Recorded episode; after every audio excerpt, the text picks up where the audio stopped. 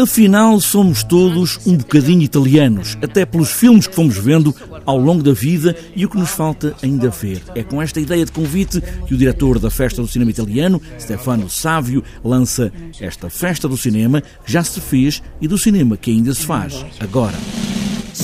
Estamos a convidar todos os portugueses a ser um bocado os italianos, ou pelo menos aproveitar daquilo que é a nossa cultura, o nosso cinema.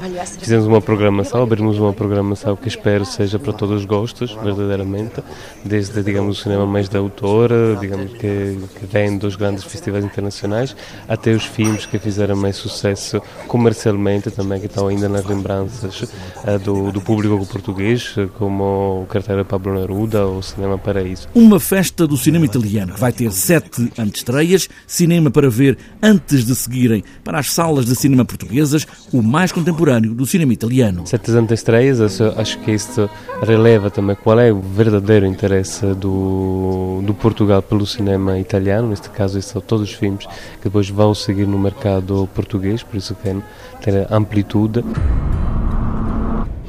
Vosso cuore. Para além das antestreias e dos outros filmes o cinema para crianças, como o Picolino ou o serviço deste ano de babysitting, para que os pais possam ver cinema e as crianças estarem a brincar ludicamente.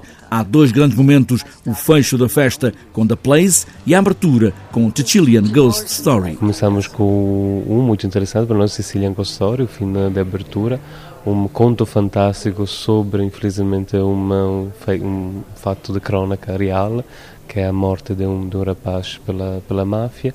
Fechamos com The Place, uh, do mesmo realizador de Amigos Amigos Telemóveis à Parte, uma, um drama, uma comédia-drama, um melodrama, podemos chamar assim, uh, muito interessante, que desperta claramente o interesse uh, de cada espectador. Uma pergunta que é o que é que tu és capaz de fazer para realizar os teus sonhos. O cinema mais moderno, mas também a homenagem ao cinema italiano de sempre, como o cinema de Marco Ferreri e outros filmes para ver milhares de vezes, como o Cinema Paraíso ou o Carteiro de Pablo Neruda. É a festa do cinema italiano.